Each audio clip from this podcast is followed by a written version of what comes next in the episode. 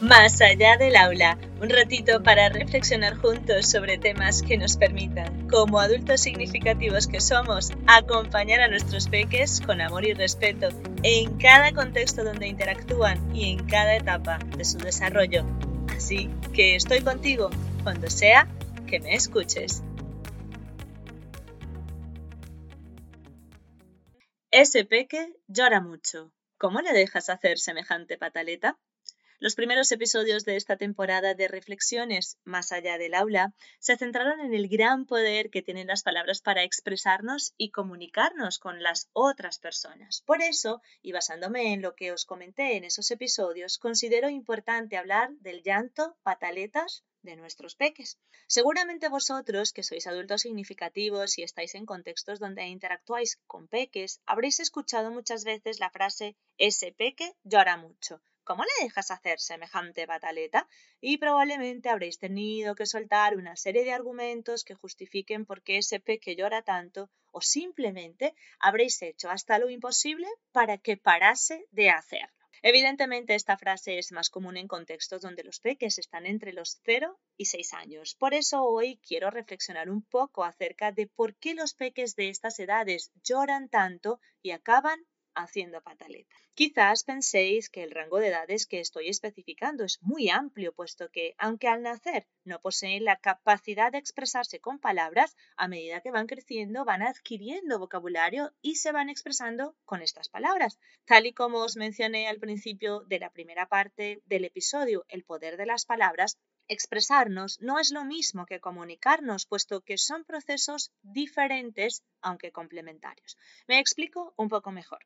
Si bien es cierto que a partir de los dos años los peques empiezan a utilizar muchas más expresiones y frases que paso a paso van derivando en oraciones con sentido para nosotros los adultos, es realmente a partir de los siete años cuando su cerebro comienza a comprender el significado de lo que dicen. Por tanto, es a partir de este momento cuando empiezan a estructurar y organizar las palabras con la idea de comunicarse, es decir, con la intención de que las otras personas entiendan lo que ellos están pensando. Hasta este momento, su único objetivo es expresarse para que las otras personas les tengan en cuenta y así poder pertenecer al entorno en el cual se están desarrollando. Entonces, cuando los peques se expresan, en ocasiones saltan sin ningún sentido para nosotros al llanto. Resulta complejo de comprender y más si están cerca de los 6 o 7 años, ya que tienen un vocabulario extenso y se desenvuelven en muchísimos aspectos de forma autónoma e independiente. Vuelvo a recordarnos que están en la etapa de querer pertenecer. Su objetivo es comprender los contextos donde se desarrollan para poder pertenecer. Y por supuesto han descubierto que una de las formas para pertenecer es expresando palabras. Sin embargo, estas palabras no las usan para comunicarse con nosotros, simplemente quieren llamar nuestra atención. En este punto nos recuerdo lo que mencionaba el filósofo Luis Castellanos acerca de que nuestro cerebro, para actuar más rápidamente, copia lo que los otros hacen en el campo visual y auditivo para agilizar procesos. Por lo tanto, si pensamos desde esta perspectiva, nos daremos cuenta que las situaciones en las que los peques explotan en llanto suelen ser situaciones en las que no saben cómo expresar eh, lo que están sintiendo, bien sea porque están desatendidos o porque tienen muchísima atención. Entonces no encuentran cómo comunicar esas emociones que están sintiendo, se frustran y actúan sin filtros expresando como mejor saben su incomodidad a través del llanto exagerado. Os pongo un ejemplo. Estáis en una reunión con familiares y amigos y vuestro peque tiene un dominio amplio de palabras. Estáis todos atendiéndole, sin embargo llega un punto en el que empieza a gritar, llorar, tirarse al suelo, etcétera, etcétera, etcétera. Por supuesto todos os quedáis sorprendidos porque estabais con él jugando y atendiendo. Quizás no os habéis percatado de que, aunque se siente partícipe de ese encuentro, a la vez se siente abrumado por los estímulos que le estáis dando y no sabe cómo deciros que no necesita tanta atención. Es importante comprender que los peques, por más independientes, autónomos y participativos que sean, están aprendiendo habilidades que para nosotros son habituales y ya practicadas. Los peques están en ese aprendizaje de lenguaje, aprendizaje de habilidades sociales, aprendizaje de habilidades emocionales y también están aprendiendo cómo expresar y comunicarlas. Entonces, tienen un batiburrillo de aprendizajes con relación a cosas que desde nuestra perspectiva adulta son menudencias y como les vemos mayores en muchos aspectos, se nos olvida que todos estos constructos abstractos, como son el lenguaje, las emociones, las interacciones sociales, son incluso para nosotros los adultos cosas que nos cuesta poner en práctica. Recordad el episodio en el que os hablo de perder los papeles. Siendo adulta incluso, pues perdí los papeles porque no supe expresar y comunicar correctamente cómo me encontraba. Eh, entonces, mm, para ellos no es lo mismo atarse los cordones, que es algo físico y que con mucha práctica se consigue, que expresar lo que sienten, piensan y quieren.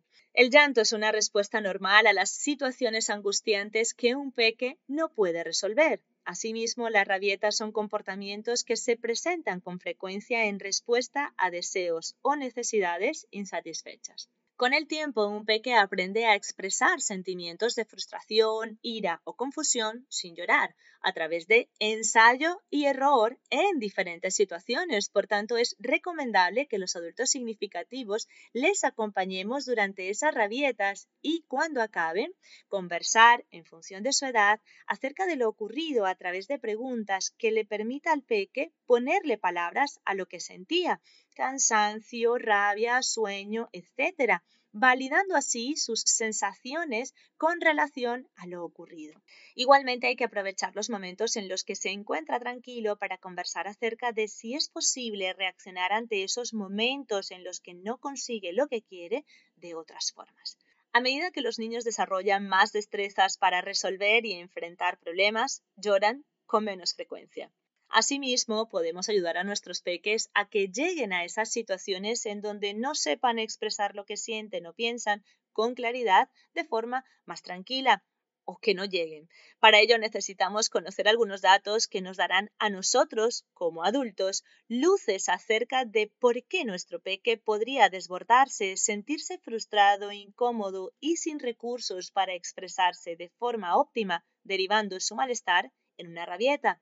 Algunos datos son eh, saber si ha comido bien, ya que podría tener hambre y no saber expresarlo, saber si no ha pasado buena noche o no ha dormido siesta, ya que, como a todos, la falta de sueño reparador nos pone muy irritables. Y si ya no duerme siesta, igualmente es importante que tenga algún tiempo de reposo a lo largo del día en el que realice actividades más tranquilas o simplemente esté tumbado leyendo un libro. Por supuesto, también hacerles partícipes de las actividades diarias les ayuda mucho a desarrollar habilidades físicas, emocionales, espirituales y mentales para saber cómo interactuar con otras personas en diversas situaciones. Si no les hacemos partícipes, ¿cómo pueden practicar? Entiendo perfectamente que acompañar una rabieta es algo difícil, sobre todo si ocurre fuera de casa, ya que dependiendo del contexto nos parecerá más o menos aparatosa. Yo he experimentado rabietas en muchos contextos y os puedo decir que es duro, ya que en los diversos contextos donde he currado con y para peques, la información previa de cada uno de esos peques es casi nula y en la mayoría de los casos se suma el hecho de no contar con tiempo y espacio para acompañarles sin que intervengan otros adultos que busquen parar a toda costa ese llanto y rabieta. Sin embargo, Intento en la medida de mis posibilidades acompañarles después de la rabieta para validar cómo se han sentido, porque en la mayoría de los contextos siempre he tenido algún adulto que interviene para etiquetar y sancionar al peque sin buscar el motivo y la causa de ese reaccionar desmesurado. Y os puedo decir que en las situaciones en las que he podido acompañar, aunque sea brevemente a los peques, he conseguido mejoras en esas reacciones desbordadas. Por esta razón es que considero súper importante que cada adulto que interactúa con peques se sepa significativo y además posea información para acompañarles, puesto que aunque sea breve esta interacción resulta súper valiosa para ese peque porque cuando se sienten validados y esto nos pasa también a los adultos, sus reacciones ante las situaciones, independientemente de que tengan muchos detonantes que pudieran hacerles estar muy irritables, este acompañamiento breve les da otra perspectiva de la vida. Recordad lo que os decía en el episodio del poder, de las palabras acerca de que las cosas positivas nos expanden y amplían nuestra mirada del mundo. Entonces, por favor, desde aquí os pido que si estáis en algún contexto con peques, seáis conscientes de que todo lo que les decís y hacéis les deja huella. Así que si de verdad veis que las rabietas están empeorando y creéis que no podéis manejarlas porque sentís que lo único que os salen son gritos o incluso sentís o ya habéis reaccionado frente al comportamiento de los peques con castigo físico, por favor, buscad ayuda porque las agresiones no son la solución, son más bien el inicio de otros muchos problemas. Si lleváis tiempo escuchándome, sabréis que soy educadora y me he formado en disciplina positiva, por lo que si queréis saber más sobre cómo interactuar con vuestros peques de forma respetuosa y amorosa, no dudéis en contactar conmigo. Seguro que juntos podremos descubrir cómo volver a encontraros con vuestros peques. Cuando digo vuestros peques, no solo me refiero a los padres, hablo de todos los adultos que interactúan con peques porque recordemos que están descubriendo el mundo y cada adulto para ellos es una persona que sabe más y de la que hay que aprender. En mi web, sabores.com encontraréis más información relacionada con charlas, talleres y asesorías a través de las cuales os podré acompañar, puesto que este podcast son solo reflexiones, que no fórmulas mágicas para resolver y afrontar situaciones que requieren especificaciones y acompañamiento. Gracias de corazón por estar al otro lado y haceros junto a mí cada vez más conscientes de lo significativos que somos para los peques sin necesidad de saberlo todo, ya que junto a ellos, que son grandes maestros, podemos seguir creciendo y aprendiendo.